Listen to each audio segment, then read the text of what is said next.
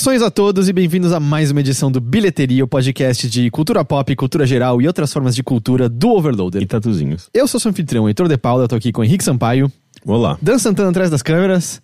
Ele tá mostrando do meio pra vocês que o Dan tá puto, que as coisas pegaram fogo e aí ele tem que trabalhar horas extras, mas tá usando uma camisa muito bonita hoje, Dan. Bonita mesmo, eu gostei. Pre- Presente da sua esposa? Não. Presente do capitalismo, o tio Sam deu pra você a camisa. Entendi. Tudo bem com você, Henrique? Tudo bem. Hoje somos só nós dois, porque eu fui procurar convidados e eu não os achei. Eles se esconderam todos. Ah, mas tudo bem, hoje a gente tem coisas legais pra falar. Caramba, o Ananias acabou de falar que ele tem que tem presentes pra todos os membros do Overloader. Quando rola de entregar? Ah, vai ter festa. Vai ter festa do Overloader muito Sim, em breve. eu, perdão, eu fui chocado por uma mensagem tão escrota. escrota boa, mas tão escrota. O Thiago perguntou: camisinha sabor café, depois de usada, pode ser considerada café com leite? Boa noite. É uma boa piada. É, né? Ah, sim, a gente vai ter festa, a gente só não tem ainda detalhes pra anunciar, mas eu acho que provavelmente semana que vem a gente vai começar a dar esses detalhes já. Ah, é? Eu acho que sim, porque eu sei que no chat de organização da festa tá tudo em polvorosa. Ah, eu já adianto, vai ser no mesmo lugar das últimas. Mas, Mas, ma- aparentemente vai ser melhor. aparentemente, sempre melhor. É o nosso lema. Uhum. Eu tô meio que pior todos os dias. Mas o Overloader tá sempre, sempre melhor. Então, sim, você vai ter oportunidade caso você venha à nossa festa, claro, né? Porque também você não é obrigado a se deslocar e ver outras pessoas, né? Sempre tem Bem, a isso. gente não tem uma data específica, mas a gente sabe que vai acontecer no mês de setembro.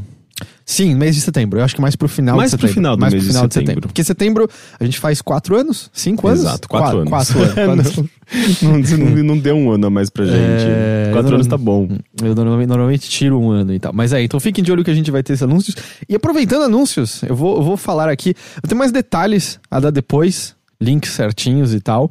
Mas na próxima segunda-feira, a Josi tá aqui, tá aqui no chat até. A Josi vai mestrar uma campanha de RPG que vai ser transmitida via Twitch.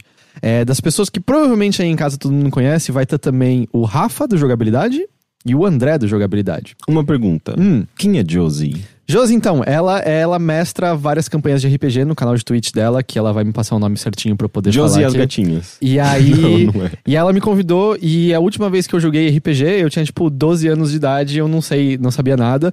Montei pela primeira vez o, o- uma ficha com ela ontem. É muito divertido fazer ficha de personagem. É, a montei- Você acha? Eu achei, eu- é muito legal. É- é- eu Eu sempre- acho um saco. mesmo em videogame, eu adoro a parte de fazer personagens, né? Então montar, montar a ficha e tal foi, foi mó legal. Eu, assim, eu só não passei mais tempo escolhendo as magias porque eu não queria ocupar mais tempo dela e do Ícaro. Mas aí, segunda-feira, vai estar ao vivo, eu vou passar os detalhes. Quem me acompanha em, em- em Twitter e tal, lá consigo dar os detalhes direitinhos depois. Mas vai ser transmitido. E aí a gente vai estar numa aventura muito louca com dinossauros, cobras e outras coisas mais. E. Vocês serão é, é, paleontólogos? Não, longe disso.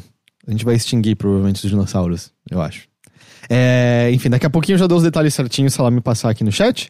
E, e é isso. Então, quem quiser acompanhar, quem quiser me ver jogando RPG pela primeira vez, junto de outras pessoas maravilhosas, como, como o André e o, e o Rafa, é só, só como é. Qual é o nome do seu personagem? Eu não decidi o nome do meu personagem ainda. É, é é um dinossauro? Aliás, a Josi deve estar brava. Josi deve estar brava, porque eu tinha que passar isso Chama ele hoje. de é, Donald Trex. Donald, Donald T-Rex. Mas a gente não é um dinossauro, Ricken. Você acabou de falar que você... Vai ter dinossauros, mas nós não somos dinossauros. Não, você não vai ser um, um T-Rex mago da, da pré-história? Essa não é uma ideia ruim. É, então. Essa, só que ele é meio ruim de fazer o casting com a mão, então mexer a varinha dele e tal. Então a gente vai conversando enquanto isso. Eu te interrompo subitamente no meio do seu trem de pensamento. Ah, não. quando eu não, tiver o não, nome não, certinho do canal Depois de Twitch. Você vai, você vai anunciar no fim desse podcast. Vamos deixar as coisas organizadas. Daqui vai ser a chave pra pessoa ouvir até o fim pra ela pegar essa informação muito importante. Então, já que é pra deixar bem organizado, sabe o que eu vou fazer aqui agora, nesse exato momento? Sei, você vai agradecer as pessoas que pagam o Apoia-se. Quem que eu vou agradecer hoje? E isso, essa informação eu não tenho. Eu vou agradecer hoje o Leandro Sarubi e o Iago Macedo, que nos apoiaram nessa campanha de crowdfunding que você encontra no apoia.se barra overloader. Se você gosta do nosso trabalho, se você gosta de cultura pop, se você gosta de brigadeiros que parecem o tatu do Mario, se você gosta de RPG, Acesse o apoia.se barra overloader e considere se tornar um dos nossos apoiadores. Três reais por mês. O preço de que? Uma bandejinha de brigadeiro? Não, isso aqui deve custar um 10, uns 10 reais, pelo menos. Super Fudendo. gourmet. É, tem cara, tem cara de ser meio gourmetzinho isso daí. O preço de um brigadeiro? Talvez. É. Pre- Um brigadeiro ajuda a gente por mês. Não importa quanto custa esse brigadeiro. Não importa o tamanho desse brigadeiro. Um brigadeiro por mês já ajuda a gente imensamente. Então considere se tornar um dos nossos apoiadores para que a gente possa continuar fazendo isso. E tá aqui, Vertente Geek é o canal do Twitch. Vertente Geek também tem, tem no YouTube, mas vai ser no Twitch. Então twitch.com/barra Vertente Geek. E é isso, já podem acompanhar, porque eles, têm, eles mestram outras coisas lá de RPG. Mas eu vou estar lá segunda-feira. Que legal.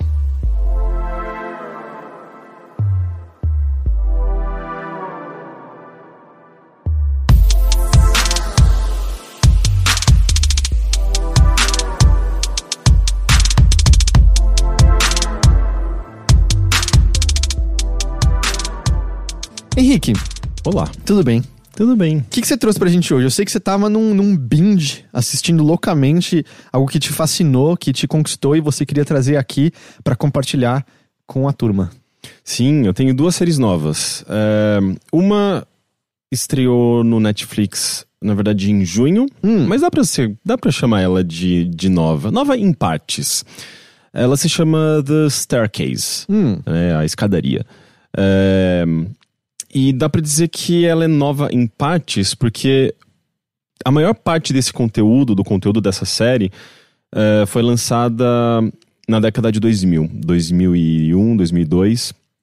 É, e, o- e- e a versão que está no Netflix é meio que uma, é, uma versão editada, uma, di- digamos que uma edição do, de colecionador com é, trechos adicionais.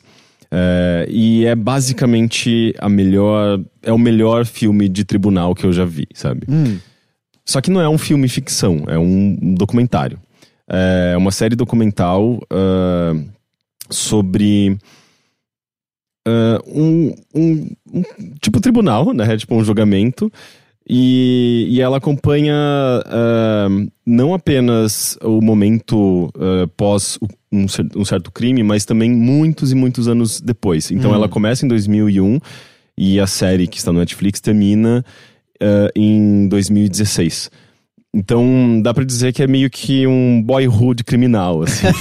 Porque você vê as pessoas envelhecendo, sabe? Isso é muito Tá, mas chocante. é- eu tava só com essa dúvida. Então, ele é documental real, assim. Documental não, não é real. só no modelo, no, no- vamos dizer, no formato documentário. Ele é, tipo, tá documentando algo que aconteceu mesmo. Exato. E o que? Então- esse, esse caso destruiu a vida das pessoas? É...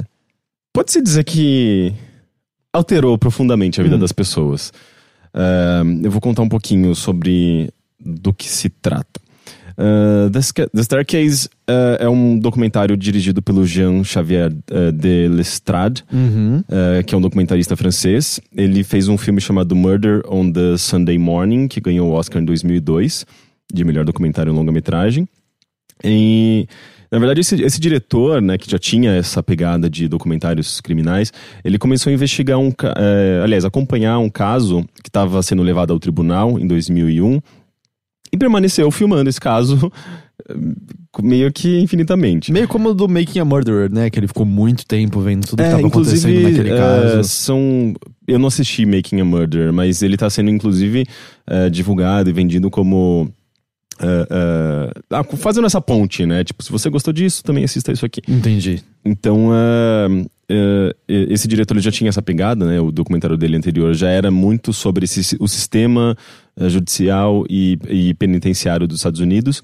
E esse documentário é mais focado no sistema judicial, é, acompanhando a história do é, Michael Pe- Peterson e a sua esposa Kathleen.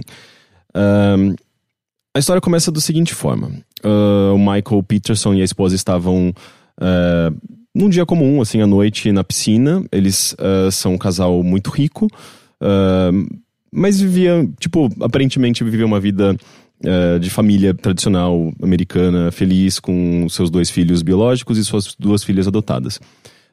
Até que a mulher levanta pra voltar pra casa, o marido continua na piscina. E quando ele retorna, ele encontra o corpo da mulher na, na beira da, da escada, né? No, no primeiro degrau da escada, The Staircase. the staircase. Ahn, porém, completamente ensanguentada, as, as paredes da escada também com respingos de sangue. Ah, e numa imagem de aparentemente ah, Grande violência. Muita violência, sabe? Isso é o que ele, ele tá dizendo. Isso é o que ele tá dizendo. Tá. A série basicamente começa com ele ligando pro 911, ah, desesperado, né, completamente afobado e dizendo que ele precisa de ajuda, que a esposa dele caiu da escada, que ela tá muito machucada e se atropelando na fala, nervoso e, e mal consegue se comunicar direito. E a série começa assim, ah, e com ele também relatando de novo eh, eh, esses fatos da, da perspectiva dele. Assim que a, a emergência chega e a polícia chega, eles veem aquela cena chocante da, da mulher completamente ensanguentada e eh, aparentemente com cortes e, e, e lacerações na cabeça e muito sangue. Eh, a polícia automaticamente eh, começa a olhar pro, pro Peterson, pro, Claro. pro Michael, eh, como eh, um possível assassino. Até porque tem uma estatística, né? Boa parte dos casos acaba acontecendo do marido Sim, matar a esposa. né? Feminicídio não, não, não não é uma, uma ficção, é, Uhum. existe. E, e a partir daí ah, começa rapidamente um. ah, ele começa a ser acusado de, de homicídio, né? Então ele vai atrás da- do seu advogado de defesa, a promotoria começa a se organizar para acusá-lo de homicídio, e ah, você tem um, durante algumas semanas, não sei se alguns meses, essa preparação para o que viria a ser esse.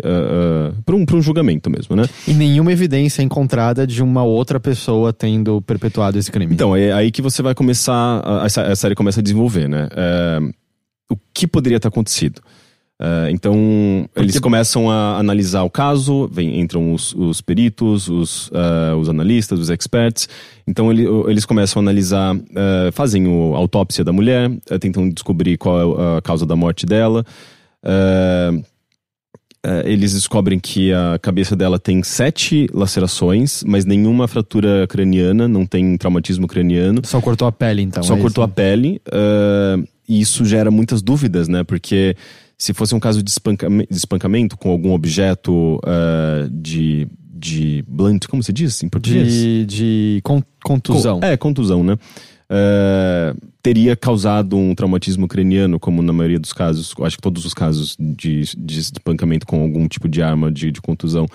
É, ao mesmo tempo, quando você avalia, é, analisa aquele caso pensando, co- cogitando que ela tenha caído da escada, é só muito absurdo É, também. se cortar dessa maneira caindo da É, escada. ela- e, e eu não sei se eles mencionam isso, mas também, pelo que você escreveu, sou estranho ele estar na piscina e não ouvir nada, dado o tamanho da violência que parece ter acontecido. Eles fazem um teste pra tentar é, entender se a pessoa que tá na piscina consegue ouvir alguma coisa e a pessoa que tá na piscina não consegue ouvir nada. Ah. Então, assim, a série ela passa uns, uns quatro, uns três, os três primeiros episódios são só sobre é, é, análise criminal. Uhum. É, então, peritos fazendo medições, é, fazendo experimentos, analisando é, sangue, analisando roupa, tentando recriar ah, o, o, o caso, né, o, o, possível crime ou acidente, tentando recriar, inclusive, de diferentes perspectivas, né, tratando como um acidente e tratando como um crime. Procurando alguma arma, arma que possa ter sido usada para matar a Caitlyn. Ah, porque também não tem nenhuma arma evidente por perto. né? Não. Então é só muito misterioso. É um mistério ah, que eh, ninguém, ninguém tem muita certeza de nada, sabe? Embora seja muito violento, pareça ser uma violência física de, de agressão, ninguém, as pessoas têm evidências e, e, e crenças, mas ninguém consegue eh, provar com muita conv- convicção. Uhum. Ah, e ao mesmo tempo. Não temos evidências, mas temos convicção. É mais ou menos isso que estava acontecendo ali. É. é, e ao mesmo tempo você tem toda a questão da família, né? Porque é uma família ah, que tem um- um- uma história curiosa por trás.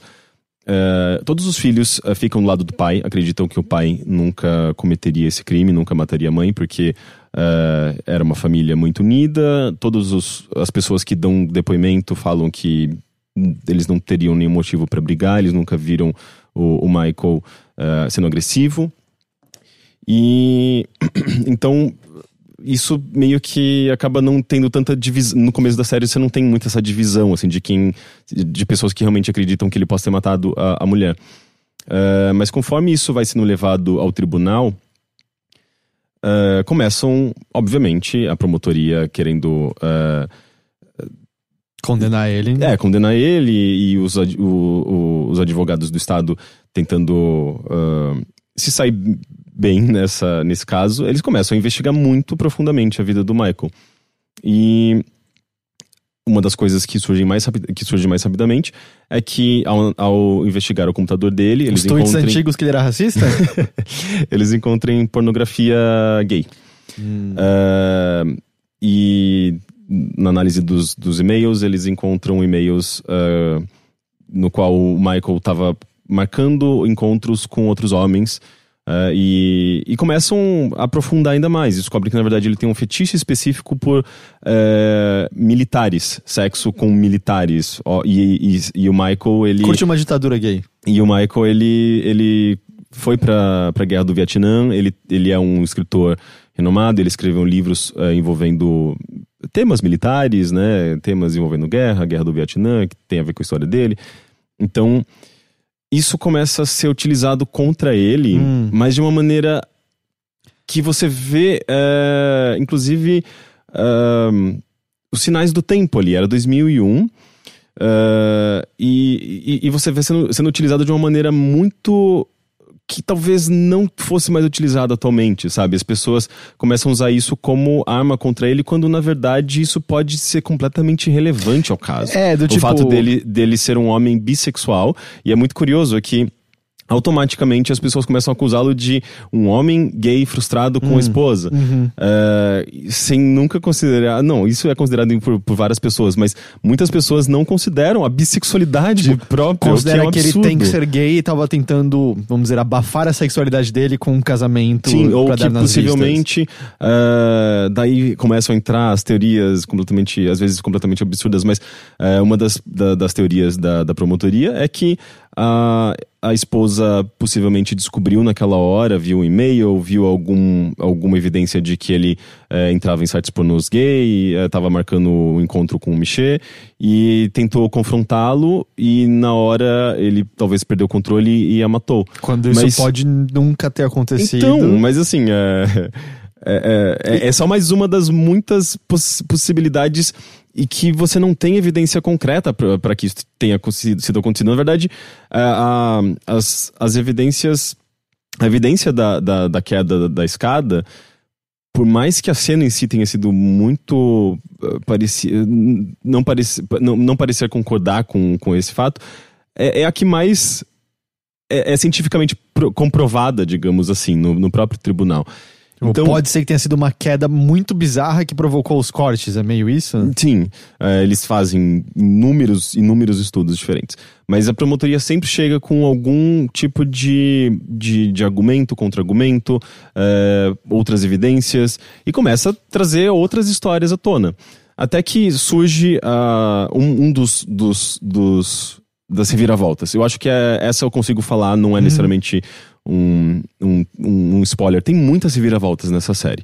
Essa eu acho que dá pra gente mencionar porque ela tá até no cerne da própria série e, e é como esse, o, o Mike uh, Peterson foi conhecido uh, durante muito tempo, quando essa, esse caso era, uh, era coberto pela mídia. Aqui no Brasil acho que não chegou tanto tão, tão forte, é, né? Mas em 2001 eu também não acho que eu acompanhava. É, então... Mas eu acho que era mais nos Estados Unidos, mas a série em si, a série original, foi transmitida, uh, foi exibida na França. A produção hum. é francesa, é do canal, da Canal Plus. E então tem um certo impacto mundial, assim. Conforme eles foram averiguando e pesquisando o passado do, da família, na verdade, uh, eles perceberam que uh, as filhas adotivas uh, foram adotadas pela família uh, quando a esposa, aliás, quando a, a, um casal, né, que era amigo da, da família, morreu. Primeiro o homem, o marido, morreu, as filhas ficaram sob o cuidado da, da esposa, né, dessa, dessa mulher que morava na Alemanha. só que a mulher morre caindo de uma escada. Oh. Uh, pelo menos é a conclusão que se chega na época. Inclusive, uh, a conclusão uh, criminal não, mas... Da perícia, da autópsia? É, a perícia da... conclui que ela caiu da escada. Ela tinha, ela tinha uma questão de uma dor de cabeça muito forte... Uh, e concluem que ela teve uma hemorragia cerebral, mas uh, a, a, imagem final que se tem dela, ela caído da, da escada, de uma escada. E as meninas acabaram ficando sob os cuidados da, da família Patterson. Uh, e daí os, os, os promotores eles começam a fazer uma análise das comparações, né? Tipo, comparando uh, um, um, um, caso com a outra, uh, um, outro, um caso com o outro. E eles percebem que existe uma semelhança visual entre as duas mulheres.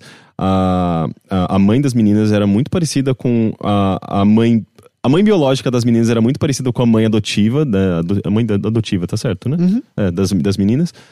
E os casos são muito parecidos. Daí, tipo, a promotoria tenta defender a ideia de que ele, uh, ele havia cometido esse crime no passado. Mas quem percebido... era o pai das, das garotas? É, é, é era Ou um... ele é irrelevante é, pra história? Era irrelevante tá, pra história, mas era, era um casal amigo do, do, do casal uh, protagonista, digamos, né? Do, do Mike e da, da Kathleen. Uh, o, o, homem morre, depois a mulher morre e as filhas vão pro, pro, pros Pattersons. Tá, e aí vem essa semelhança e chega à conclusão que ele matou a mãe biológica das garotas e também. E essa história começa a vir à tona. Pessoas que tinham certeza absoluta que a mulher tinha morrido de... Uh, um acidente. Um acidente e por conta talvez de saúde também começam a querer trazer de, de, volta esse caso e começam a querer acusá-lo de, de assassinato na época, porque ele também era o único, a única pessoa próxima da, da mulher quando aquilo aconteceu. Nas duas, nos, nas duas, nos dois casos, ele era a única pessoa próxima uh, da, da pessoa que e foi vitimada. Pode ser, mas não tem nenhuma evidência. Exato. Então, porque isso... a história faz muito sentido. faz, assim, é, é completamente chocante, mas ao mesmo tempo ninguém consegue chegar com uma evidência concreta. E essa, na verdade, é, é talvez a grande natureza de, dessa série. Uh, ela aborda muito como uh, inúmeros casos uh, de, de morte, né, que, que vão, são analisados para se chegar a uma conclusão se a pessoa, se a vítima ali foi, foi assassinada, se foi acidentada. Inúmeros casos são, na verdade, uma tentativa de recriação da verdade, mas nunca a conclusão com, concreta da verdade, porque é basicamente impossível você não, ter a verdade numa situação dessa. Não é lindo como, sei lá, em CSI, que é tipo, a gente pega essas evidências e chega.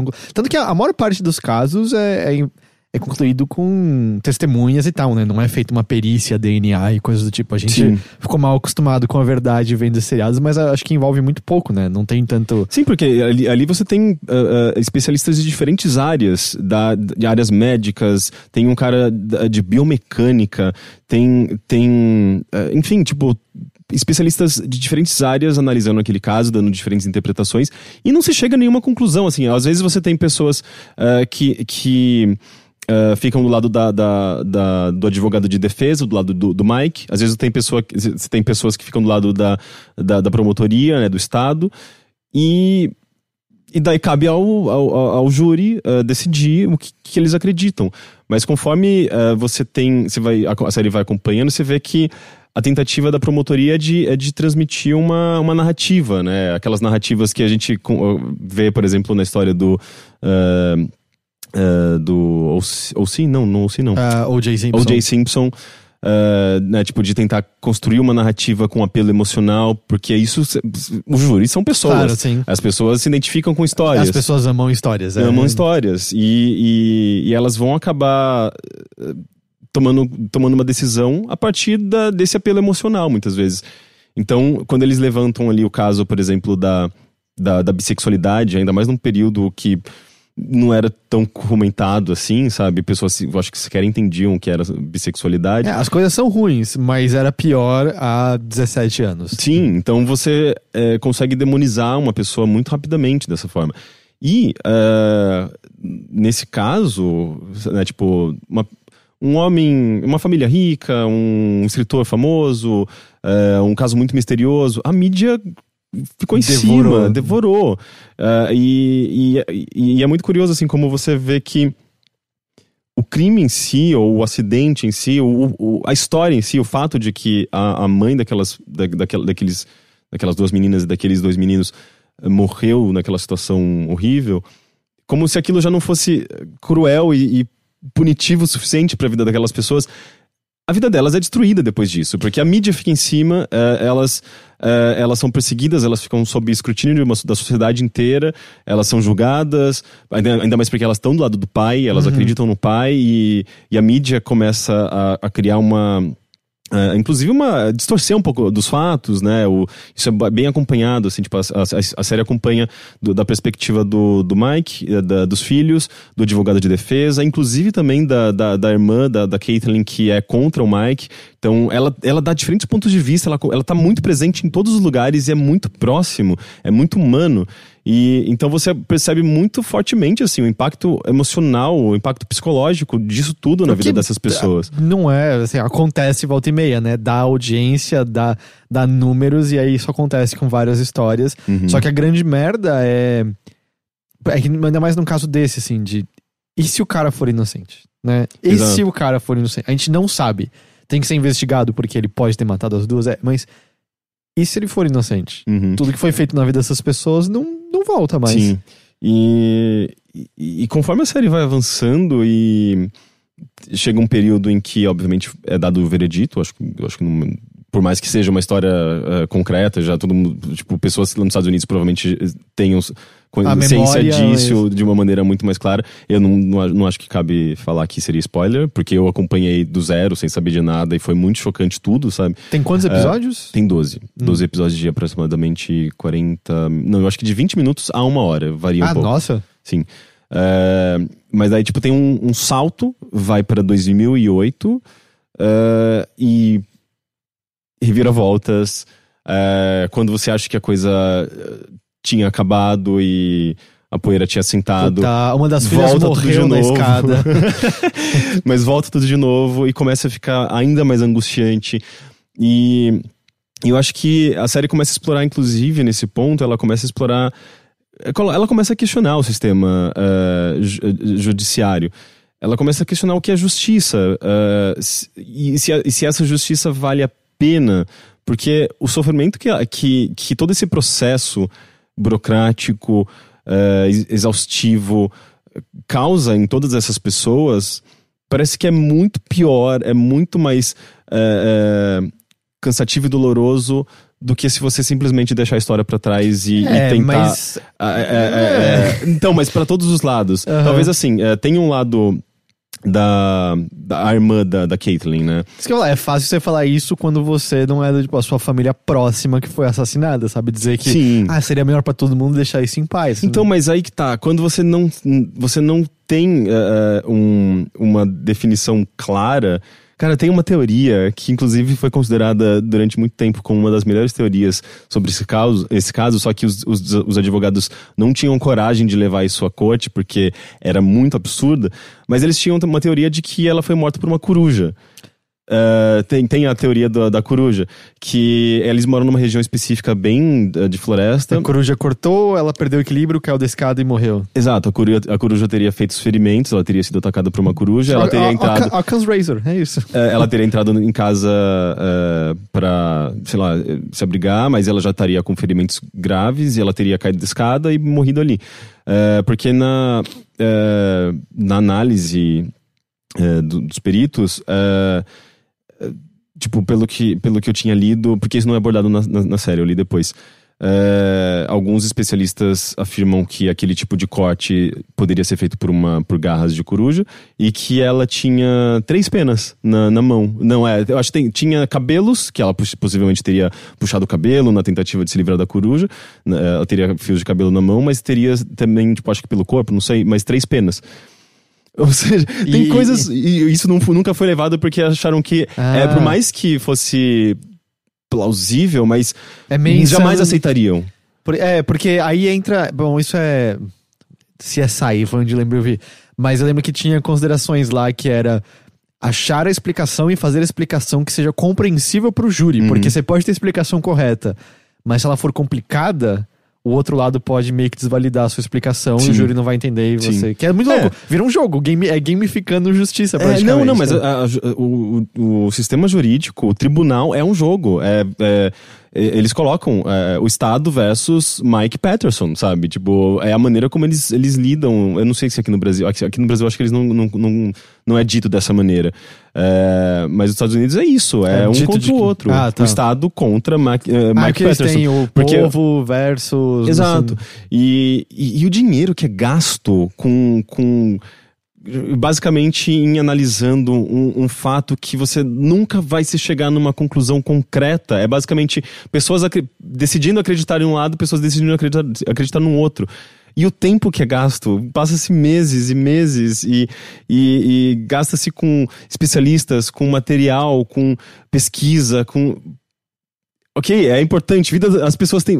A vida de, de, de um ser humano é muito importante, mas é chocante, sabe? É, É, é porque, em grande medida, meio que talvez uma das.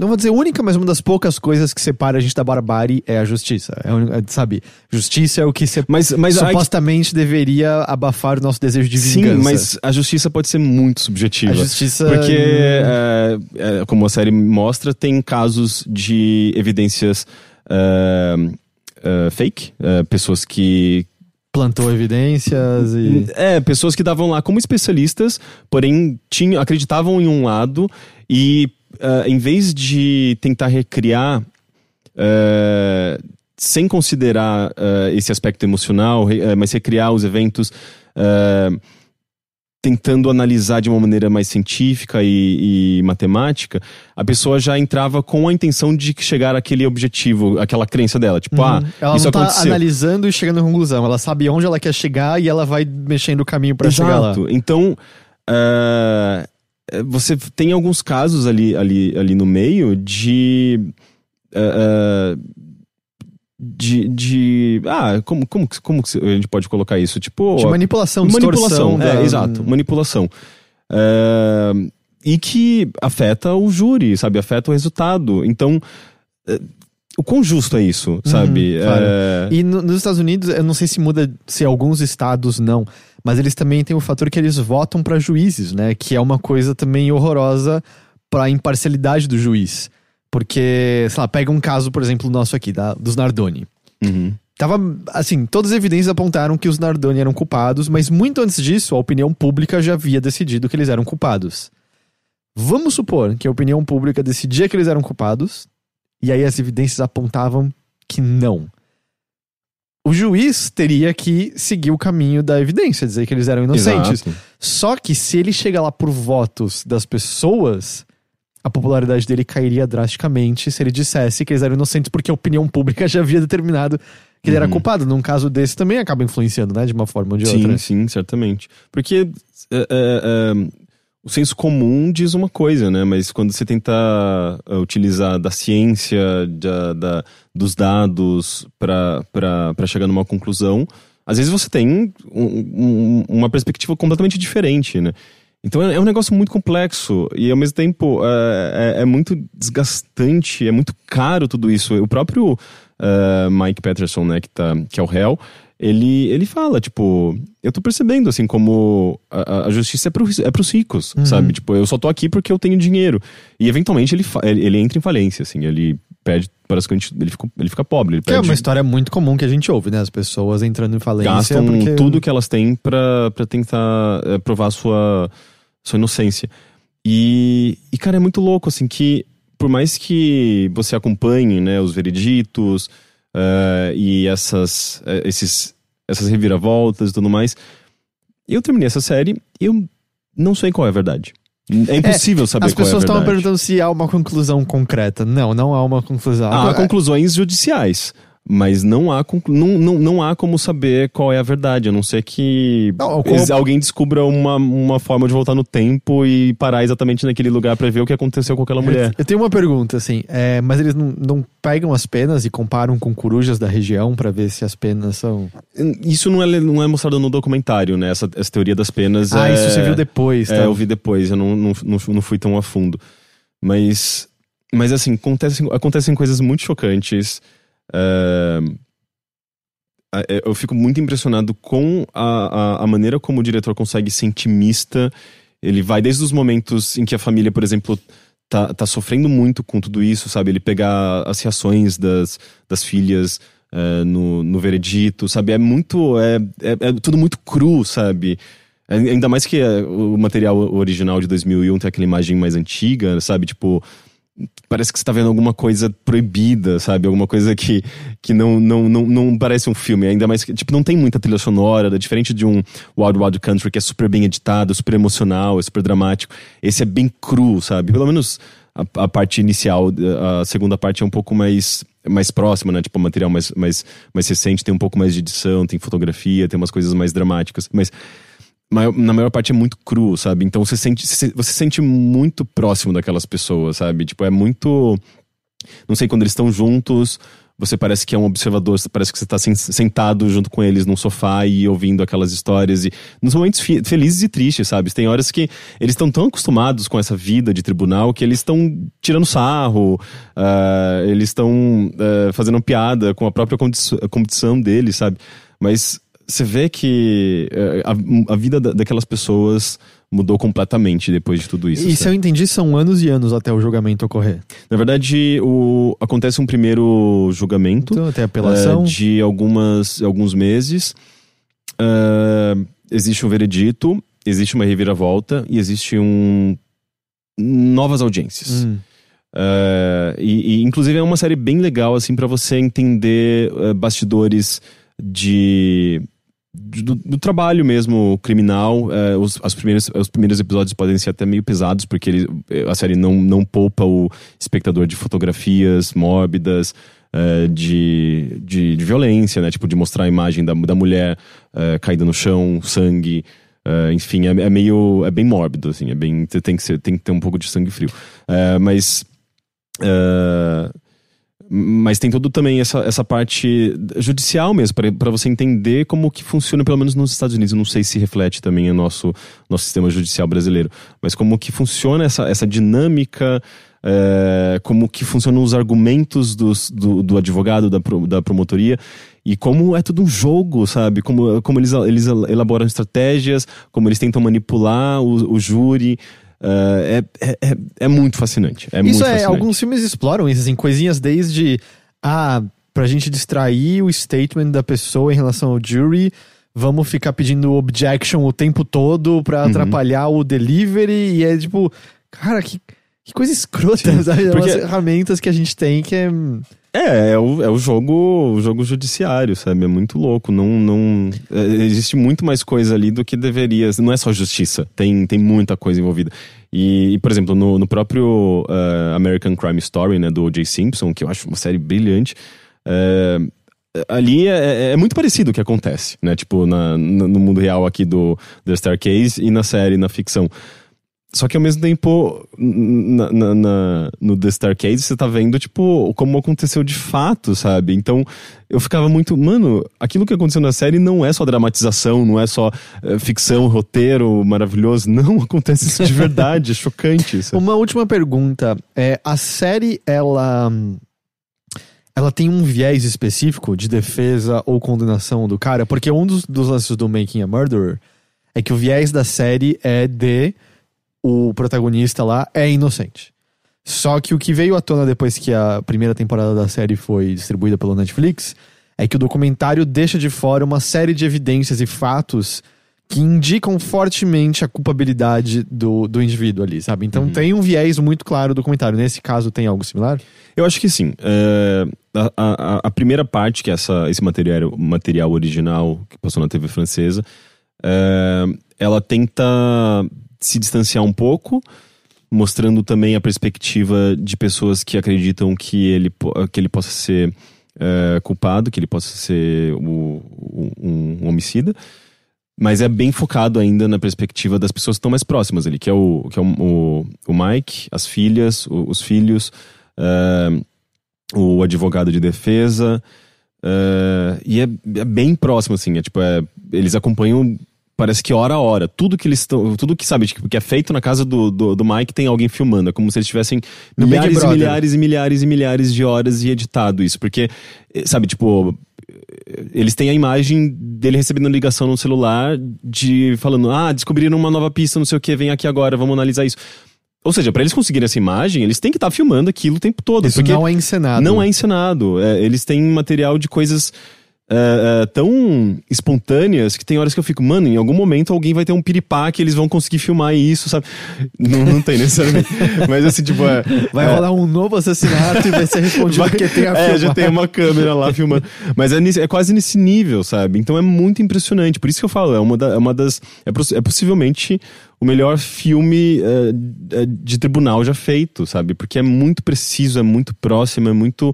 é, é, é- é muito. A, a- direção, a edição é, é, é muito crua, assim, tá, tipo, você tá ali, E sabe? se eu entendi o louco, é que pode ser que uma mulher tenha passado mal, caído de uma escada e morrido, próxima de um homem, que coincidentemente teve a esposa atacada por uma coruja na escada, caiu e morreu, e foi só uma grande série de coincidências terríveis, que não indicava absolutamente nada, de um cara que por um acaso, ocasionalmente, gostava de transar com outros caras, e criou-se tudo isso. Pois é, é, e pode ser que ninguém tenha culpa de nada, fora a coruja. e é muito Twin Peaks, né? De repente tem a coruja no meio. Não, então, então é, é um negócio muito chocante, assim, tipo, é. Eu não sei, tipo, é um dos maiores mistérios que eu já tive acesso, assim, tipo, da, da- num- num- numa obra televisiva, é, tu- não é cinematográfica, é televisiva mesmo, né? Mas. é, e ao mesmo tempo. Você termina sem, sem saber no que você acredita, sabe? Tipo, é, me deixou muito mal. Assim, É, eu percebi que o que você acredita agora é que dane-se a justiça. Não importa a justiça dos homens. É, é, justiça é um negócio muito complicado, porque justiça pra quem, né? E, e como você chega até essa justiça, se é comprada, se não é. É, é um negócio muito fácil de ser manipulado, é muito, Hum. é muito complicado. Então você mudou seu voto pra presidente esse ano. Mas é isso. é, É, eu só essa repetindo The Staircase. série, The Staircase, ela tá disponível no Netflix. Netflix. é, na, na Netflix. Ela não é originalmente da Netflix, ela- a Netflix, na- verdade, pelo que eu entendi, ela produziu basicamente dois episódios. Porque eh, se a gente pegar eh, a história inteira da produção dessa série, ela, eh, ela originalmente tem oito episódios, foi transmitida na TV eh, francesa, no, no Canal Plus. A produção é do Canal Plus. Depois eles fizeram uma continuação e, e atualmente, eh, com o desenrolar dos eventos, eles adicionaram mais dois episódios que esses sim parece que foram produzidos pela, com, Hum. pela Netflix, foram financiados pela Netflix, e agora eles meio que fizeram essa. deram essa amarrada Então em tem tudo. três momentos distintos de criação de episódios, é Sim, isso? sim. Tá. E por isso é, ela até me- meio que falha um pouco assim na coesão, assim, em termos de estilo. Mas não tem Parece muito como, né, manter É uma... muito material, muito material. Mas é, é, é fantástico, assim. É- é- eu me sinto um pouco mal de ter invadido, me senti invadindo a vida daquelas pessoas, mas ao mesmo tempo é, o documentário. Eu não sei, assim, tipo, a impressão que eu, a impressão que eu tenho é que o documentário é, é, é, é, certamente valida o, a- a- o lado da- do Mike, né? Coloca ele como um cara que está sendo vítima de, de uma série de, de injustiças.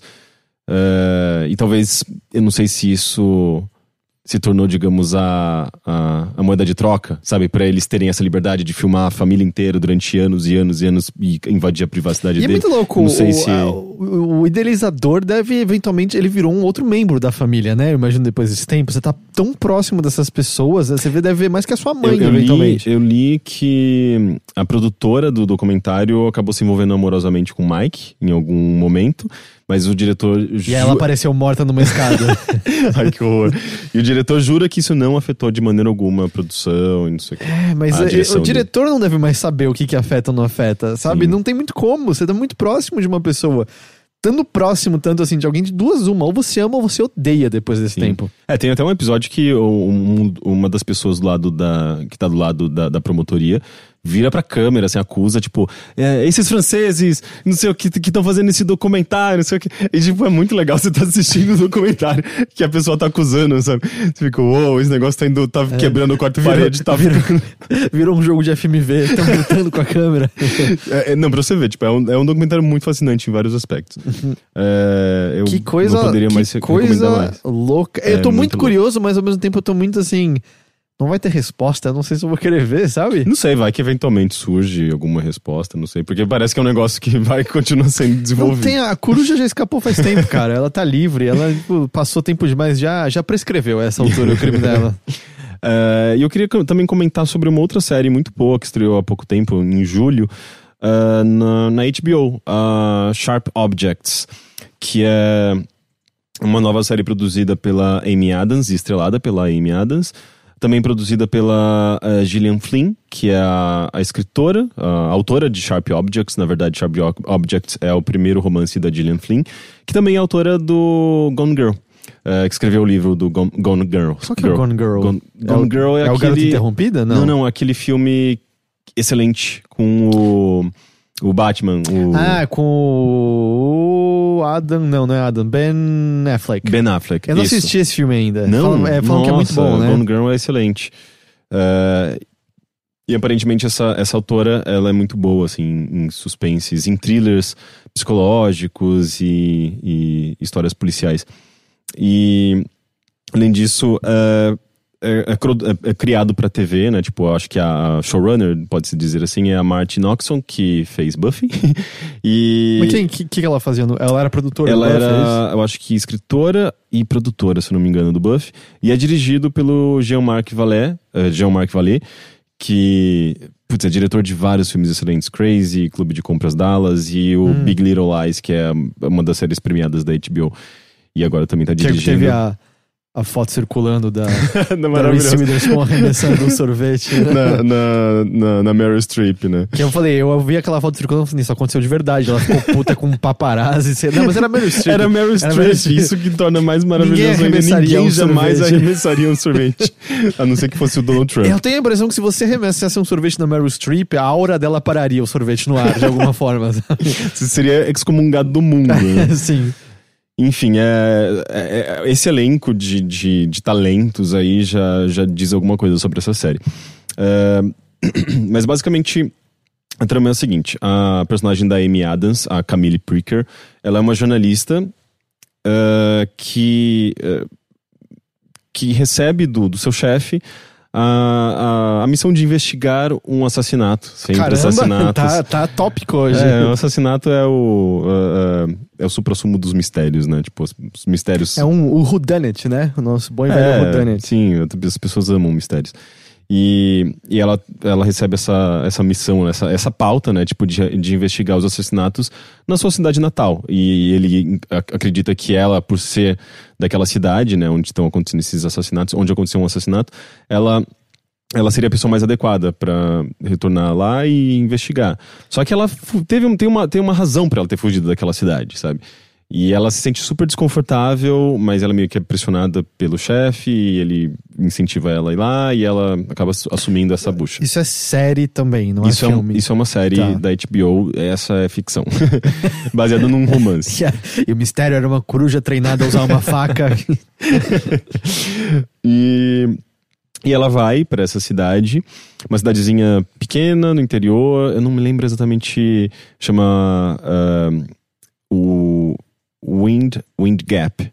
Eu não me lembro em que estado que se passa nos Estados Unidos. Ah, na, na, na, na outra série, no na The, ah, The Staircase, elas passam numa, ah, numa cidade chamada Putz, é na Carolina, Carolina do Norte. Então, é, inclusive, é uma cidade pequena também, tem um público conservador, isso diz muito sobre Essa essa aí chama Brecha de Vento, o nome da cidade? Wind Gap. É. E, e daí ela chega nessa cidade, ela se depara com esse, esse, esse caso de assassinato, as pessoas eh, não sabendo lidar muito bem com isso, fofocando e tudo mais.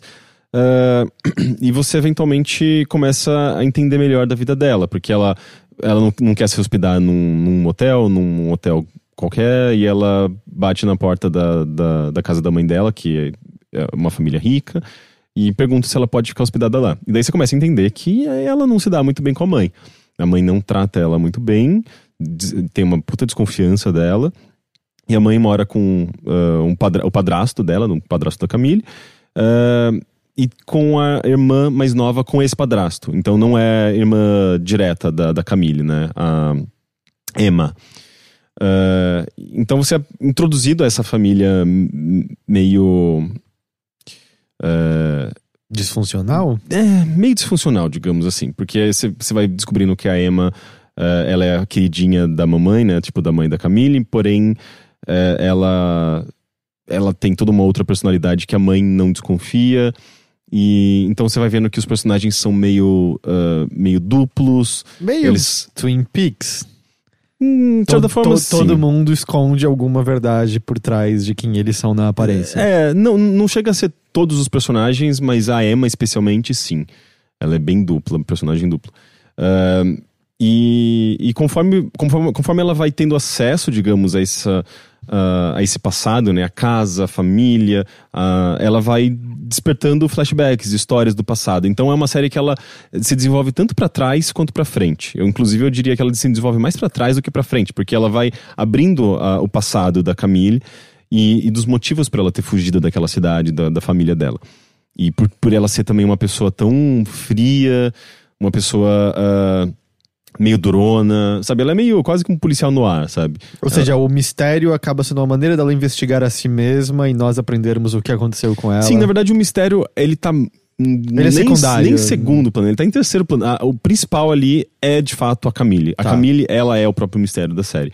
Porque você percebe logo no começo que ela é meio obcecada com algumas coisas, ela, ela é alcoólatra, ela compra especificamente garrafinhas pequenininhas de, de vodka, de, de bebidas alcoólicas, eh, ela é meio metódica, e a série se chama Sharp Objects ah, ah, por razões bem óbvias Ela se corta. no começo você, já, você vê cicatrizes nela.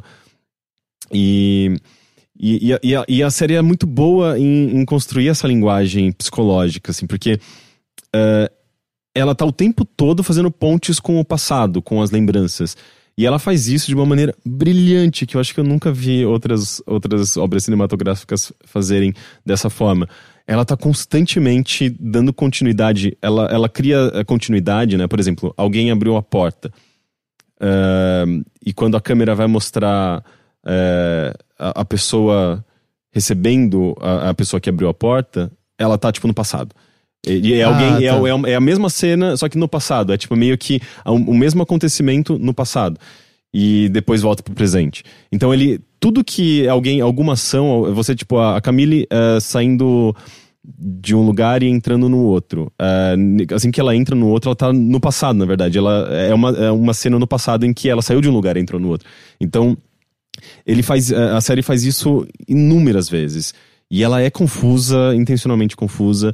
Ah, ela é meio, meio assustadora de vez em quando, assim. Ela tem alguns. Não scare jumps, mas tem coisas bem esquisitas, sabe? Do tipo, a Camille passando por um. Por um corredor no qual não havia ninguém, e na hora que ela volta tem uma pessoa sentada. E você vê por alguns segundos, assim, e corta. E você não sabe quem é aquela pessoa e se aquela pessoa estava ali de fato ou não.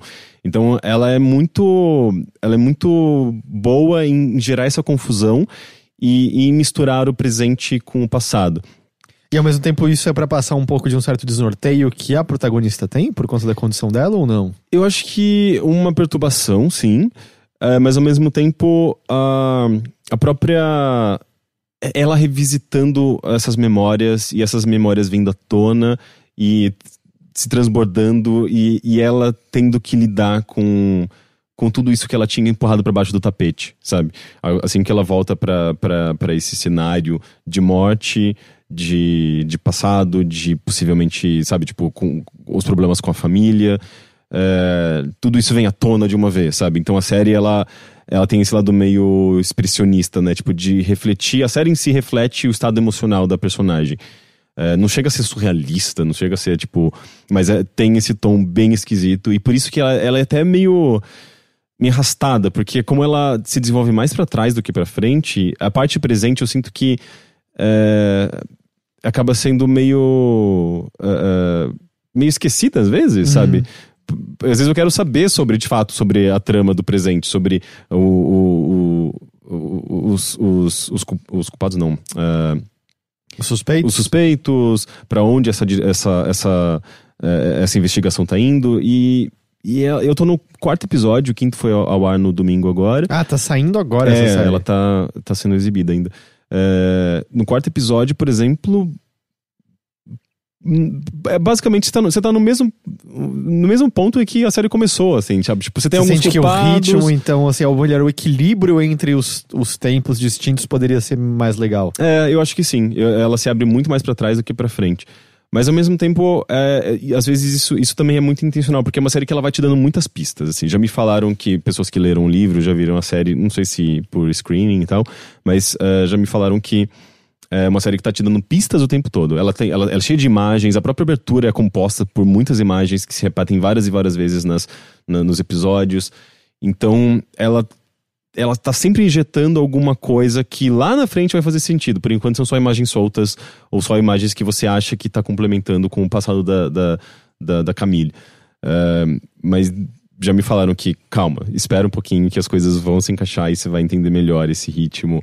Uh, essa estranha, uh, toda essa estranheza vai fazer muito sentido. Tanto é que uma das coisas, se você procurar por uh, Sharp Objects, você vai encontrar várias daquelas matérias, tipo 200 coisas que você não percebeu ah. na série até agora. Sabe, tipo, é porque é cheio de frases escondidas, uh -huh. cheio de, de mensagens subliminares. E eu mesmo não encontrei muitas coisas. Eu, eu acho que eu, em breve eu seria uma das pessoas que vai dar clique pra essas é, matérias. Explaining sharp objects, né? Sim. Understanding the ending. Mas, mas eu tô achando bem intrigante, sabe? E eu tô adorando a edição, a direção, é de fato, tipo... Esse diretor é muito bom, sabe? É, é ele, ele fez alguns dos melhores filmes, Little Big Lies é uma, excelente, uma série excelente e tem muito disso, inclusive, também. E agora eu acho que com Sharp Objects ele, ele, ele eu sinto que ele. Uh, ele consegue se, uh, se, manter assim dentro desse estilo muito próprio dele. É uma pergunta. Ela é uma série de uma temporada só e acabou? Sim. Ah, é, okay. Inclusive os produtores já afirmaram que ela não vai ter segunda temporada. Isso é bom porque acho que chama Dark no Netflix. Uhum. É uma série de mistériozinho, mas todos os mistérios que são respondidos na alemã, primeira... né? É alemã. São só os mais óbvios do mundo, mas eu tava muito, ah, tudo bem, vai, pelo menos vamos ver a conclusão desse negócio. E aí acaba num cliffhanger mó bosta a primeira temporada e essa ah, cara, a gente vocês vão ficar arrastando, é tipo Lost, eu vou arrastar mistério para sempre, uhum. não vou responder porra nenhuma e eu, eu não gosto, sabe, mistério pelo mistério, só não, não, não tem muita graça, eu acho. Sim. É, não, eu, eu, recomendo bastante Sharp Object, uh, Objects. Eu não terminei, né, porque a série tá, tá, tá, tá sendo exibida ainda. Mas é, apesar da lentidão dela, eu tô achando ela muito bem dirigida. A Amy Adams é excelente. Inclusive, eu acho que ela, eu nunca tinha visto ela nesse papel, né, de uma personagem tão é, sombria, sabe, pesada, assim, tipo, é, rígida, fria. Eu não tô viajando, Amy Adams é do. Arrival, do Arrival. Do a Chegada. É, nos momentos, vamos ver, numa certa timeline do Arrival ela é um pouco sombria e, acaba, e também, tipo, fechada em si. Mas é, não é, não sei se é muito, tipo, eu gosto muito dela, eu acho ela incrível. Ela é assim, é muito eu boa. acho ela muito, muito, muito boa. Muito assim. boa. Faz tempo que eu não vejo um filme com ela, acho que o último que eu vi foi o Animais Noturnos. Ah, é verdade, né? Eu não assisti ainda. É, é, é bom, exceto com aquele, acho que eu comentei na época, que você termina de ver e fala, eu acabei de ver um filme machista pra caralho, sabe? Uhum. É, que você falou que o diretor, era, no geral, era meio. É, ele já deu uns, uns depoimentos meio machistas. Mas o filme, mas o filme. É, não consigo falar, o filme é bom, porque tem esse viés, mas é, ela tá muito boa no filme, se isso. Uhum. Apesar que ela, ela parece consideravelmente menos do que o Jake Gyllenhaal, e o quem tá realmente excelente naquele filme é o vilão do Homem de Aço. Não sei. Ele fez alguma coisa recentemente. Como é que é o nome? Eu vi, eu vi alguma coisa recente com ele que, que eu gostei. Eu não vou conseguir lembrar. Então. Oi?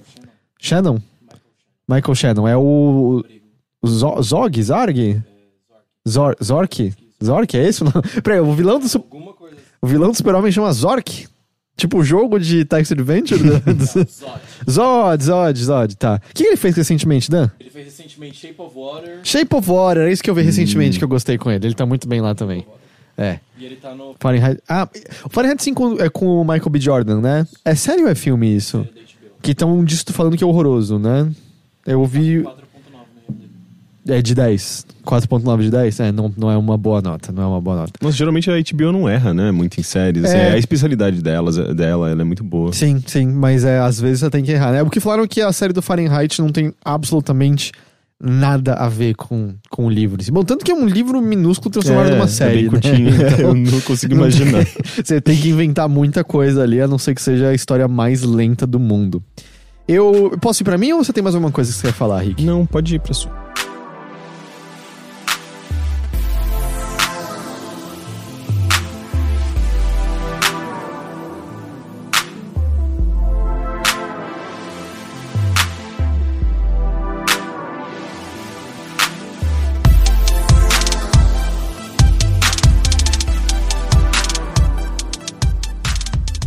Assisti uma história de assassinato de uma coruja.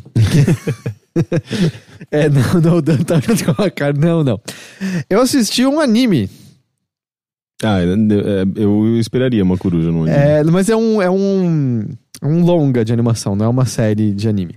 Que chama em inglês The Night is Short, Walk On Girl. É do. Cadê? Remix. Hã?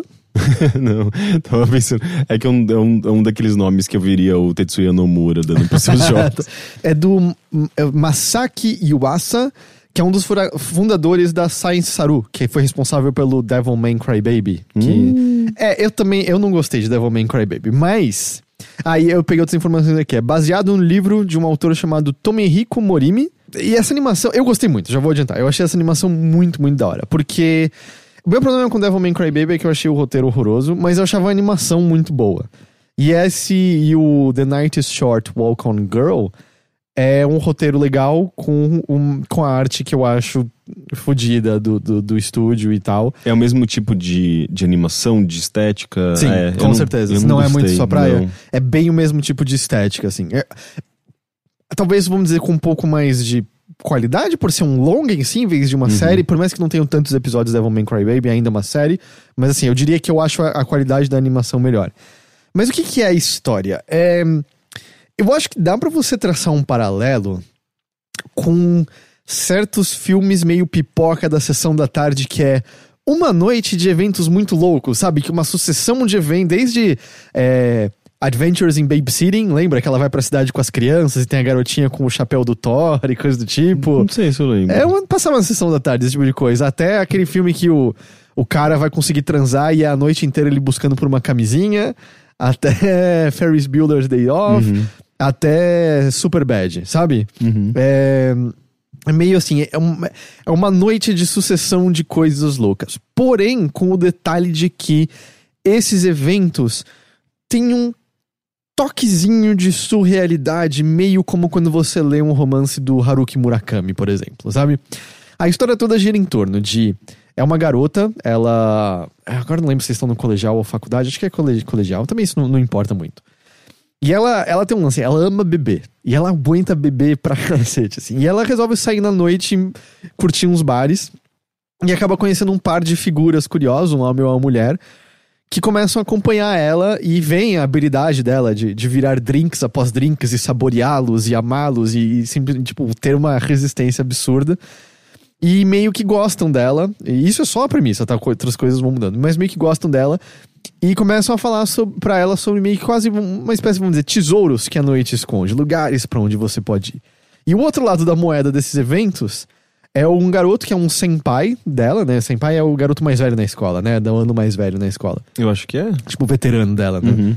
Que gosta dela e criou a tática de casualmente aparecer na frente dela sempre que possível pra parecer uma coincidência, até que ela deixe de achar que é uma coincidência e que é o destino e que eles estão lá pra ficar juntos. E é meio que ele indo atrás dela, mas enquanto ela passa por uma sucessão de eventos bem-sucedidos, ele tá sempre atrás, meio que sendo quase o alívio cômico em que ele vai chegar perto dela pra poder falar alguma coisa e uma coisa horrível acontece, ele é separado meio como o diretor de escola do Ferris Bueller, do, do Curtindo a Vida Doidado, sabe? É, é meio essa estrutura. Mas o que acontece é que eu acho que por conta desse toque de surrealidade, isso permite que a animação coloque coisas fantásticas e lindas no meio dessa noite. E eu acho que o, o desenho é muito bem humorado. assim. A gente deu risadas altas assistindo esse desenho várias e várias vezes. Então, por exemplo, uma das coisas que acontece logo no começo, assim, eles estão andando de um canto pro outro, eles vão parar na festa do clube de debates, e aí é, é hilário, assim, os debates que eles estão tendo um com os outros ali, assim, sabe, entrando completamente no etéreo do etéreo, do etéreo do debate, debatendo só por debater, até que eles ouvem. Ela entra em contato com um grupo de, de debatedores mais velhos que veem a capacidade dela de beber pra cacete e começam a falar sobre um. Ela, eu acho que era Mihako, se eu não me engano. Fala assim: ah, você devia fazer uma competição com o Mihako. Porque o Mihako é meio que uma espécie lenda no meio da cidade, uma figura misteriosa que concede favores, que tem seguranças perigosas com ele o tempo todo, mas uma competição de bebida com ele vai ser incrível. E onde que o Mihako mora? Ah, ele mora num trem que é uma casa gigante. Então eles estão no meio de uma cidade esperando no meio dos trilhos, e nos trilhos chega um trem com uma casa gigante enorme em cima do vagão do trem, sabe? E aí chega o Miraco. E eles entram e é estranho, é um casarão simplesmente em cima de um trem. Aí tem uma competição de bebida lá dentro, e de repente tá tendo festa com todas as pessoas que ela encontrou mais cedo naquela noite, de maneira não explicada, mas que não importa. É como se todo mundo naquela noite tivesse conectado de alguma forma, sabe?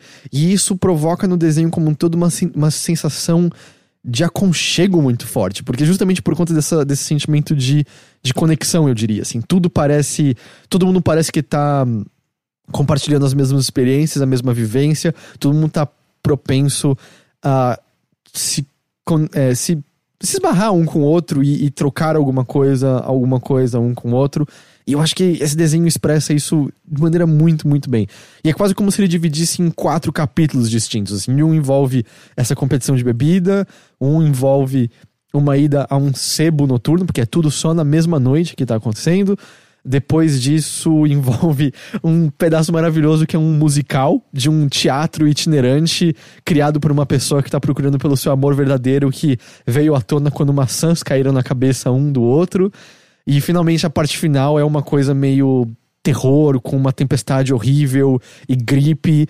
E toda uma animação final, assim, maravilhosa, representando a psique do garoto que gosta da, da, da garota, atormentado pelas próprias dúvidas e sobrepujado pelas próprias incertezas e inseguranças de várias versões miniaturas dele mesmo se empurrando pra longe e puxando de volta a ideia do debate etéreo lá do começo, mas dele duvidando de si mesmo e entrando numa espiral de desilusão e depressão e derrota, assim, que é incrível, assim, é maravilhoso, maravilhoso, maravilhoso. É, assim. pela sua descrição parece maravilhoso. Mas eu não entendi muito bem. Tipo, qual que é a- a- o conflito exatamente desse filme? Ou ele não, não tem uma, uma Não- estrutura muito convencional? Não tem uma estrutura muito convencional. Não tem, assim, vamos dizer, o conflito na primeira parte.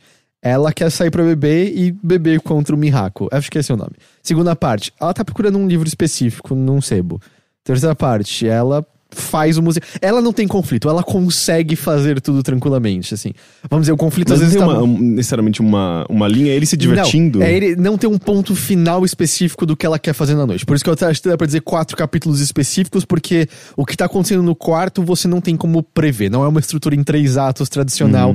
E de não tem um filme vilão normal. definido. Também não, também não. Assim, é por isso que eu comparo a. Cara, uma noite de loucuras engraçadas. Eu, tipo, sabe, você Uhum. pode dizer que o diretor é o vilão do Curtindo a Vida Doidado. Mas não tem um vilão, sabe? Tipo, sei lá, o vilão são os medos do amigo dele que tem o pai horroroso. lá. Ou, ou como no, no. Ai, como chama aquela, aquele, aquela trilogia do.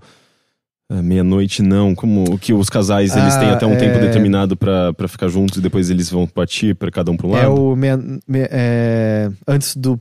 Antes, do, antes do amanhecer, antes do amanhecer, depois do anoitecer. de- É, é então são tipo, os o, três. o vilão é o tempo. é o ali, tempo, né? é, é, total. Eu achei que você tava falando do feitiço de Áquila por um segundo. Lembra desse filme? Eu não assisti, mas eu sei qual que é ele, dos anos envelhe- 80. ele envelheceu mal, Eu vou dizer. Ele envelheceu muito mal. A lu- A luta de espada no final desse filme é. Mas a ideia é bonita ainda, né? Da águia e do lobo e tal. Eu não lembro.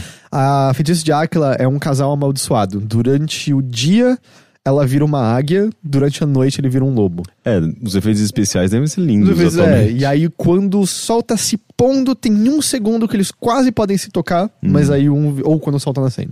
Mas eles não conseguem nunca estar juntos novamente. Entendi. É, mas não, não tem um vilão, não tem uma estrutura, não tem um, um objetivo, assim, você não, não tem muito claro pra onde tem. Tanto que eu, eu acho que esse lance de pensar em quatro capítulos funciona porque é quase como se ele resetasse quando acabasse, sabe, um pedaço. Tipo, agora está no sebo. E aí, beleza. E aí tem personagens recorrentes porque a noite é uma só e tá todo mundo junto.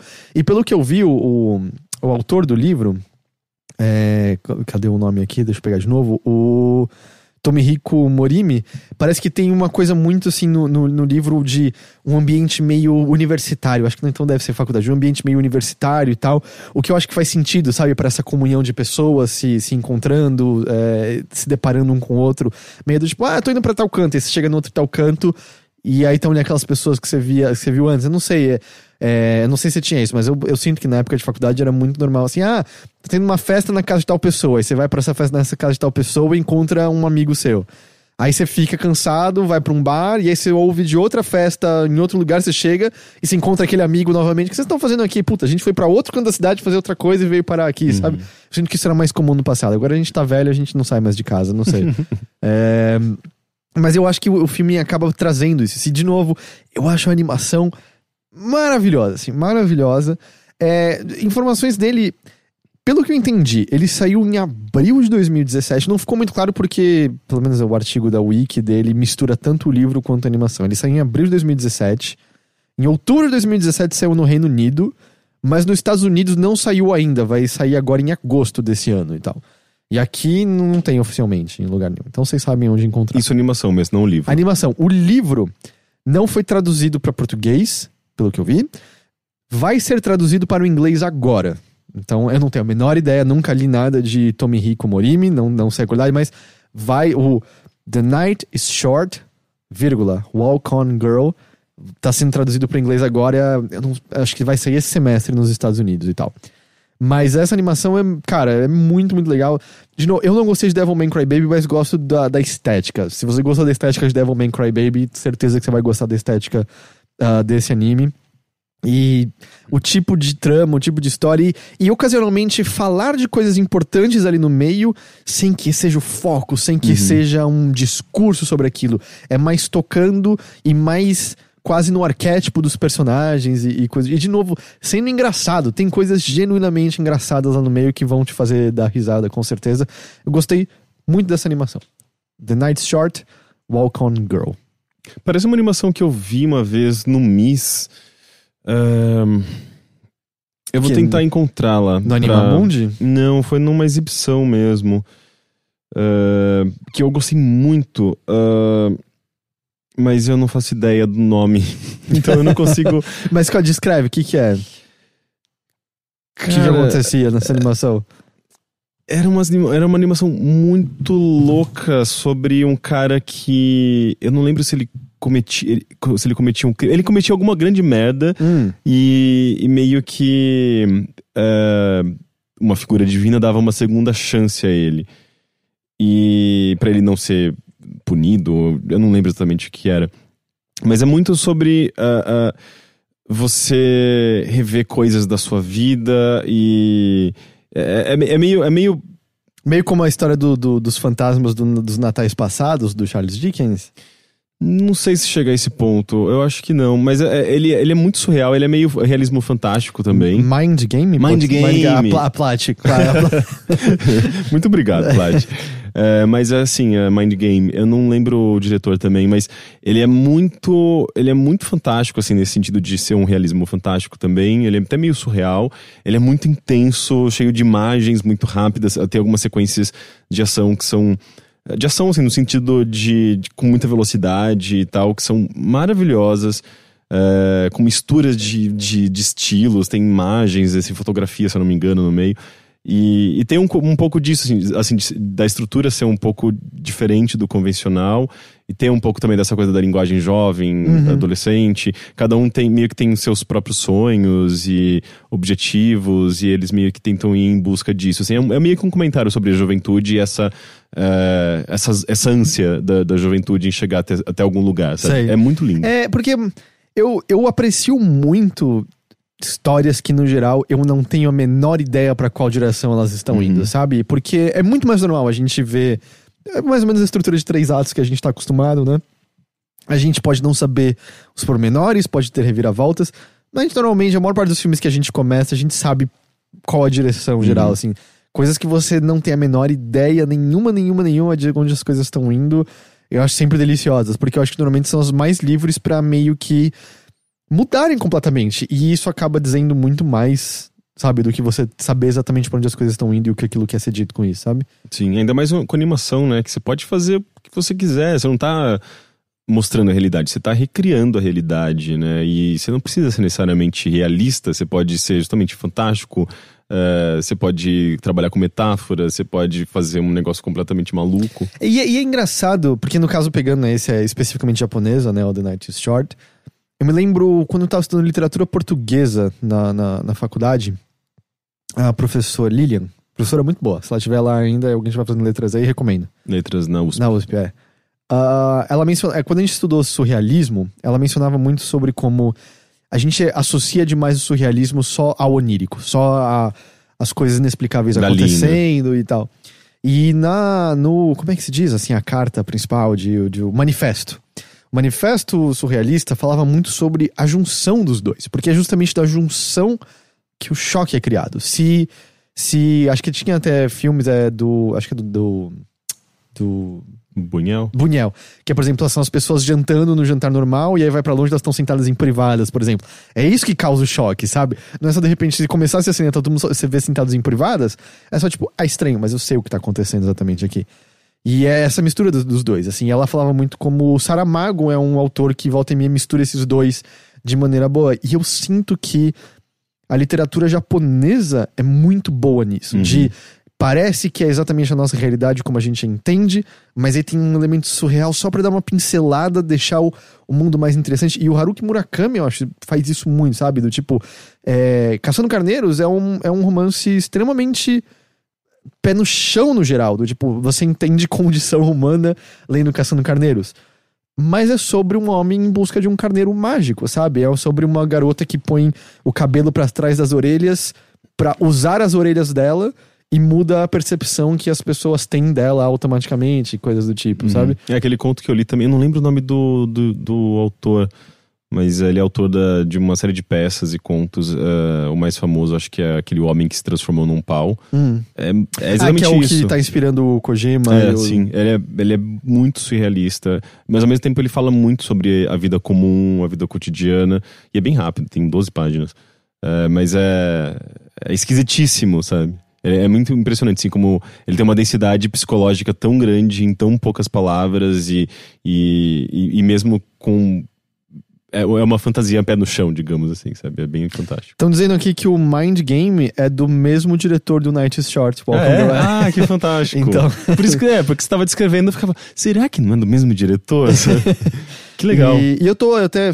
Eu pe- peguei um outro também do mesmo estúdio chamado Lu Over the Wall, que não deu tempo de assistir ainda.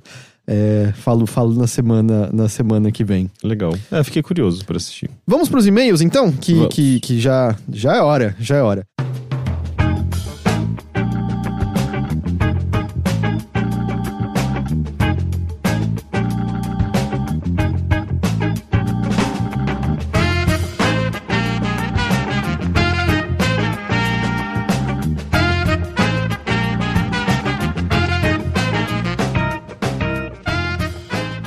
Lembrando, caso você queira enviar uma mensagem para nós, você pode escrever para o bilheteria@overloader.com.br ou entrar no facebook.com/overloader e mandar uma mensagem diretamente a nós através de lá.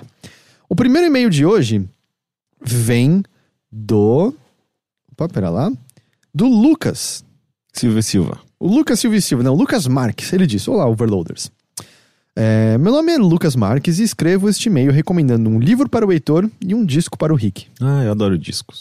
Em alguns episódios, não sei em qual dos podcasts, o Heitor relatou seu desapontamento quando finalmente leu as obras do Philip K. Dick.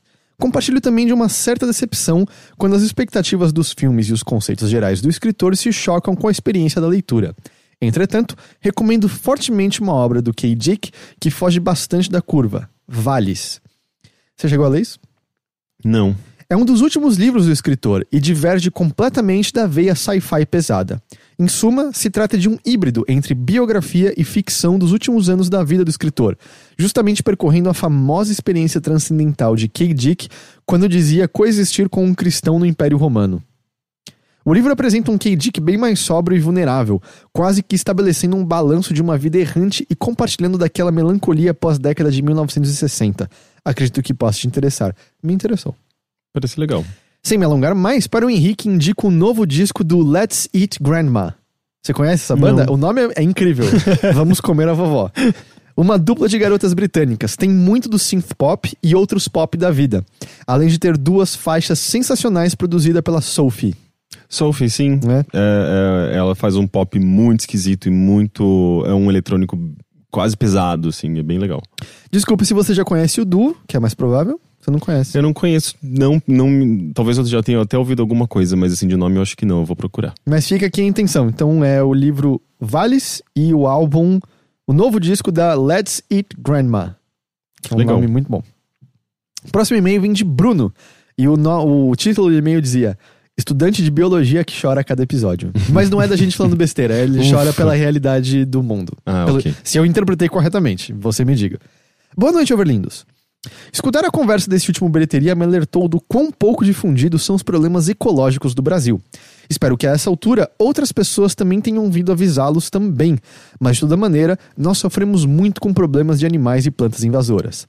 Diversos destes são difundidos pelo abandono de pet, mas acontece também por abandonos de pecuaristas, contrabando, animais transportados por acidente em navios, por exemplo, plantas. ah, ah, não, ponto. Plantas têm problemas similares. Pessoas levando de um local para o outro sem conhecer as consequências disso. Ações ambientais mal planejadas que utilizam vegetação exótica. Lembrando, foi há dois episódios que você tinha falado sobre impacto ambiental. Sim, a gente contou a história especificamente do, Da- das tartarugas ninja. Ex- é, exato.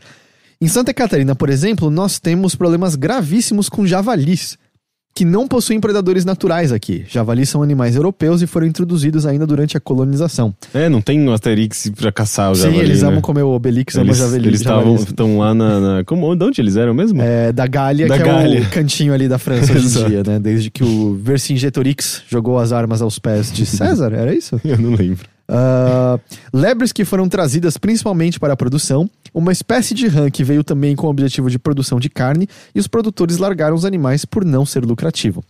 Vou colocar o link de uma lista relativamente nova com uma lista de animais e plantas apenas de Santa Catarina. Eu vou- O link, é, quando tiver o post, vai estar lá o link para vocês verem. Mas lembrem, o país todo sofre com situações similares ou piores, assim como o resto do mundo.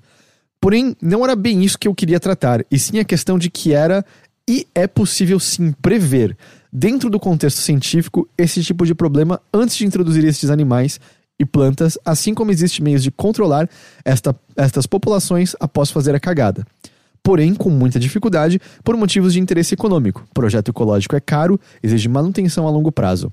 Mas, Rick, é sim possível prever desastres ecológicos, biólogo serve para isso. Abraço para vocês. Que legal. Ah, um bom complemento a todo, esse, esse, esse assunto de ambientalismo. E o último e-mail de hoje vem de Anônima. É. Se, Dan, se você ouvir esse achar que tem uma coisa pra dizer, diga. Na verdade, você pode falar se quiser, só deixa lá. Mas é que acho que você pode, você pode ter, ter o que dizer, porque vocês têm idades similares também. Ela diz: Oi, queridos. Hoje eu queria falar com vocês de um jeito bem anônimo, porque muita gente faz e porque parece que pode ajudar. Informações relevantes. Tenho 25 anos, faço terapia e tenho o namorado mais amável do mundo. Mesmo assim, me sinto num caos profundo. Estou praticamente formada no curso que eu escolhi fazer, que eu fiz com todo o amor do mundo, mas que todo mundo detestou que eu fizesse. Terminá-lo exigiu muita resiliência, dentro e fora da universidade. Mas é desses cursos que não dá dinheiro, que ninguém entende, que não tem mercado e eu me sinto no mesmo lugar em que estava quando saí do ensino médio. Isso é uma droga, especialmente porque não consegui sair da casa dos meus pais e nossa relação nunca foi das melhores. Com a minha mãe, sempre foi das piores mesmo. Tenho procurado outras coisas para fazer, que me deem dinheiro e estabilidade, mas não consigo encontrar. E eu tô ficando bem cansada. Eu não sei quando isso vai passar. Acho que talvez não tenha muito que vocês possam fazer por mim, mas vai que. Só queria conversar com ouvidos amigos. Agradeço qualquer conselho e também pela alegria que vocês me trazem toda semana. Desculpa pelo e-mail meio down, um beijo enorme. Poxa, que situação chata, né? É, Porque facu- faculdade geralmente a gente acaba de uma forma ou outra conhecendo alguém, né? Tipo, é, o professor indica alguma coisa, alguém manda e-mail de não sei quem, e daí você acaba fazendo contatos e, e consegue algum, algum trampo, você meio que se inicia, né? É uma das grandes vantagens assim, da faculdade. Uma pena que isso não tenha acontecido com você. Ahn, eu não sei, assim, porque, porque quando, é, é sempre um dilema muito grande, assim, pra jovem, né? Que não tem experiência, daí para entrar numa, numa área específica, as vagas pedem experiência. E aquele. É uma Sim. coisa muito esquisita, sabe? Como que eu vou come- começar se a vaga que é para iniciante pede experiência? É, eu eu achava insano quando eu tava procurando estágio e era pré-requisito um ano de experiência. Mas eu tô procurando um estágio, Pois sabe? é, é, é ridículo. Então, é, é, um, é, um, é um. Esse começo é sempre muito. Uma incógnita muito grande. Ela né? não deixa claro qual curso ela fez. Eu não sei, eu tô, eu tô sentindo filosofia. É, tem, tem cheiro dos que as pessoas acham que não dá dinheiro, que não, não serve. Nossa, mas tem tantos, tantos cursos que, eh, Que você pode, pode, é. dizer a mesma coisa, sabe? É, eu vou dizer assim, por exemplo, onde eu fiz, né? A FEFELESH em geral, que era letras, filosofia, história, ciências humanas. No geral, a noção que se tem é meio, cara, você vai ser professor. E é, a algum- é história. é, em na alguns casos do tipo, ah, letras você pode trabalhar com tradução também, pode trabalhar numa editora, assim seja. O lance é. É meio difícil até sem, sem saber o curso exatamente. O lance é. Você provavelmente consegue fazer mais coisas do que você tem noção. Assim, existem empregos que, pra começar, só que aí você tem que correr, porque você tem 25 anos e infelizmente eu acho que tem lugares que depois de mais velho começam a olhar, tipo, puta, você tem 28, você não tem nenhuma experiência, aí começa a ficar mais complicado sem alguma forma de indicação que alguém te coloque, mas existem empregos que dá pra você começar em que você ter uma formação, meio que só ter uma formação por si só já é uma vantagem, e aí uma vez que você tá com o pé lá dentro, você tá ganhando experiência nessa área, e isso pode te levar a outras coisas. É, eu me lembro disso, assim, de, de antes de eu acabar optando por jornalismo, por trabalhar com jornalismo, eu lembro de. No caso, é que eu acho que o site não é muito bom, mas na época, sei lá, eu ficava olhando o Cato. E em vez de ficar procurando as vagas que ele me recomendava por conta do, do lá, das, das caixinhas que eu tava botando, eu simplesmente comecei a olhar a esmo tudo, assim. E, e eu lembro de. Não, no caso não fui contratado, mas eu lembro de ser chamado pra entrevistas pra vagas que inicialmente não tinham nada a ver com ter feito letras. Eu fiz entrevista pra área de vendas da Johnson Johnson, por exemplo. É que tinha um cara lá que falava chinês, inglês, francês e espanhol. Eu não ia ganhar desse cara de jeito nenhum. Mas o meu ponto era, eles olharam meu currículo de formação em letras, que tinha inglês fluente, que tinha, sei lá, experiência traduzindo algumas coisas. Eles viram que se me chamaram uma entrevista é porque viram que possivelmente dava, entendeu? Então meu ponto é, as coisas podem ter mudado muito, porque isso já faz uns 10 anos essa altura. Mas eu sinto que há uma certa maleabilidade desde que você dê a cara a bater. E desde que você também, às vezes, esteja disposta a ter empregos que não são exatamente seu sonho, que não são exatamente a coisa. Porque eu não queria trabalhar na área de vendas que não tinha nada a ver com o que eu queria. Mas eu tava precisando de dinheiro, tava na hora de eu arranjar um emprego, tava na hora de eu começar a fazer alguma coisa. E apareceu. Eu não ia dizer não. Eu- Não, e às vezes você acaba se dando bem na área, assim, independente de você gostar ou não, mas você acaba se destacando e ganhando bem e tal, e você vai se tornar mais uma pessoa insatisfeita com o trabalho, porém que ganha bem Sim. e pode sustentar, sabe, tipo, uma casa e morar bem e consumir é, da, da maneira que você, sei lá, tipo, ver seus amigos consumindo alguma coisa e você, tipo, de um certo, de um certo lado, sabe, tipo, de, um, de, de uma, de, um- de certa forma, você vai estar satisfeita, sabe? Eu tinha uma amiga que fazia letras comigo, que arranjou emprego em área também de admi- administrativa da FINAC, que na época existia. Disso saltou para a área administrativa de livraria cultura. E eu- outra última vez que eu conversei com ela, ela comprava e vendia os equipamentos específicos para pesquisa física, tipo de coisa de física, aceleradores e sei lá o que.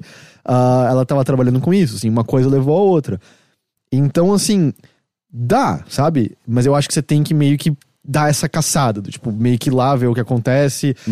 Manda seu currículo, do, tipo, se os caras não quiserem, eles não, não vão rir da sua cara, eles só não vão te chamar pra conversar, sabe? Mas às vezes coisas assim rolam. E eu acho que É, tem que ser, tem que ser, tem que- acho que nessa hora tem que ser um pouco de, tem que ter cara de pau, né? Uhum. Tem que é, se aproximar e saber vender seu peixe e falar, não, eu sou capaz, eu vou lá, eu aprendo. Meio que, se você, acho que transmitir essa confiança, as pessoas, independente de, da, da, da sua experiência, elas, elas podem acreditar no- na, na- sua palavra, sabe? É, mas é difícil. É, não, é difícil, com cansativo. certeza, mas, sei lá, às vezes. E eu acho que num meio tempo do tipo, se você não tem inglês fluente, estu, estuda inglês, tem inglês fluente. Tem uma segunda língua, do tipo, vai aprender, sei lá, chinês. Chinês hoje em dia faz uma puta diferença, não é? Do Tipo, uma, eu imagino. Eu acho que espanhol é melhor. É que chinês é, por conta do boom econômico da China, tem muitas oportunidades, né? E não tem, É. tem menos gente que fala chinês do Sim. que espanhol. Mas meu ponto é, se você tiver intermediário de algumas línguas, você já é mais valioso do que alguém que não tem nada, nada, nada dessas línguas. Assim, tipo, coisas que você pode fazer que talvez deem essa complementada. O que você acha, Dan? Sim. Dan, vai falar. O Dan tem. Você tem a mesma idade? Você tem 25 também? 22. 22, o Dan é mais novo, mas vamos lá. Qual que é o nome dela? Anônima. Ah, oi, Anônima. É, Eu passei por uma situação similar, eh, de ter problema em casa e de estar de tá com. Não, não, eu, eu não tava com a faculdade é, quase terminada, mas, tipo, eu tranquei a faculdade porque eu não podia pagar, então eu tava meio sem perspectiva. Eu acho que três coisas. A primeira coisa é. Assim, não é pra te colocar num. Não é pra te colocar num. Numa situação muito confortável e tal, não é pra você se acomodar, mas é importante que você respire, se acalme e que você realize que você tem 25 anos e que apesar de todas as pressões da vida e, e, e, tudo mais, você pode passar os próximos 10 anos sem fazer nada que, beleza, o mercado vai te, não vai te enxergar com, com a sua experiência e tal, mas você vai passar os próximos 10, a- 10 anos sem fazer nada e você ainda vai ser muito jovem. Então, tipo, você ainda vai ter energia pra fazer muita coisa. Então, é, coloque isso na sua cabeça que você tem muito tempo ainda e que você pode começar a fazer as coisas agora. Essa dica que o Heitor passou de é, vai aprender uma língua, vai. Tipo, cara, uma coisa que me ajudou muito na época que eu tava mal, que eu tava com depressão e tal, porque eu tinha saído da faculdade, é, foi encontrar alguma coisa pra me agarrar. Então, a gente precisa disso, a gente precisa de alguma coisa para pra se dedicar. É, não fica boiando, não fica, tipo, é, é, deixando a maré da vida te levar, porque isso não faz bem. Então, encontra alguma coisa, tipo, pra se dedicar. É muito legal você enxergar a vida, assim, tipo, como um álbum de figurinhas e as suas habilidades como as figurinhas que você vai colocar nesse álbum. Então, tipo, se você não sabe inglês, tenta conseguir essa figurinha, sabe? É... O inglês intermediário já é ótimo. Se você tiver intermediário de, de várias línguas, como o Heitor falou, é ótimo. Porque geralmente as pessoas têm, tipo, uma língua só. Geralmente inglês, tipo, intermediário avançado. Se você tiver um mandarim é, intermediário, um inglês intermediário e talvez um espanhol intermediário, você vai ser, tipo, excelente. É, ou se você não quiser, tipo, aprender língua, ou, se- ou- ou se você quiser, tipo, se agarrar a outra coisa, encontra um outro propósito, sabe? Tipo, no meu caso foi começar a produzir conteúdo, que me deu esse trampo hoje, é, me deu a oportunidade de estar aqui hoje, eu tava trabalhando com arquitetura. O Escoitor falou também de, meu, você vai trabalhar com coisas que você não gosta, cara, é isso, a vida não é, tipo, algodão doce, então você vai trabalhar com coisas que você não gosta, mas pensa que no final do mês o seu dinheiro vai estar lá e você pode pegar esse dinheiro e investir alguma coisa pra você. É, o lance com seus pais é, é muito de conversa, assim. Se não há janela pra conversa, ah, não tem muita opção a não ser, tipo, aguentar as pontas até você poder fazer alguma coisa, sabe? Até você poder sair de casa e tal, ou, e, levar sua vida. É, só coloca os seus propósitos na frente, assim, fica olhando pra frente. Nunca fica olhando, tipo, muito. É, ó, eu tô estacado aqui, tô, eu, tô, eu tô parado aqui. Ou parado, né? Que a gente não sabe se, se é homem ou mulher. Mas enfim. É, tenta pensar que, tipo. Uma coisa que o Matthew McConaughey falou uma vez, quando ele, quando ele ganhou o Oscar, é, ele falou assim que o herói dele era sempre ele daqui 10 anos. E aí, tipo, quando ele. Quando passou 10 anos, ele percebeu que o herói dele era ele daqui 10 anos. Então ele sempre tinha alguma coisa pra, tipo. pra seguir. E alguém pra, tipo, pra, pra perseguir, sabe?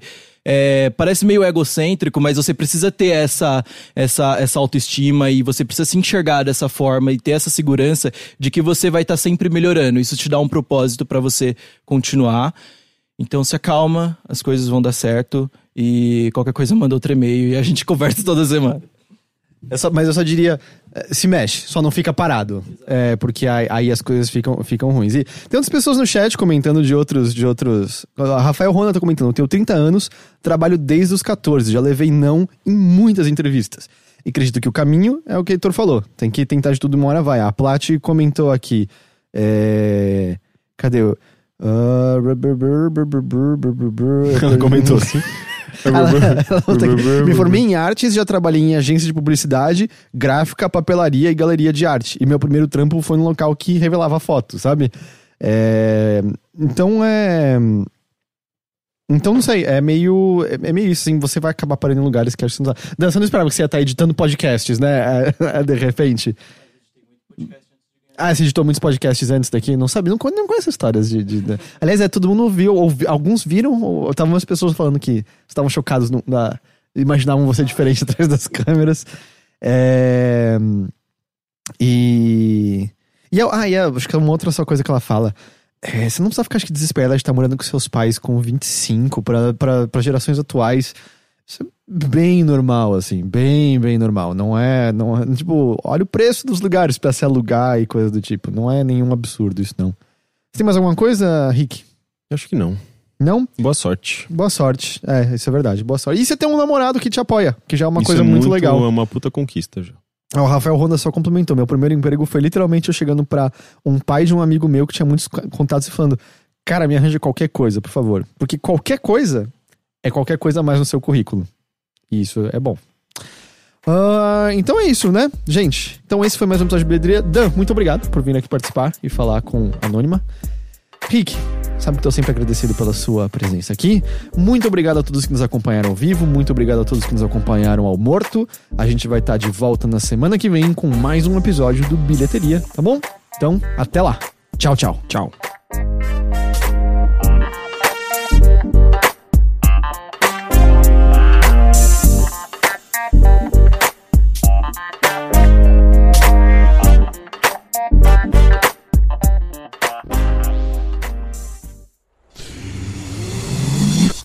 Daff Daff.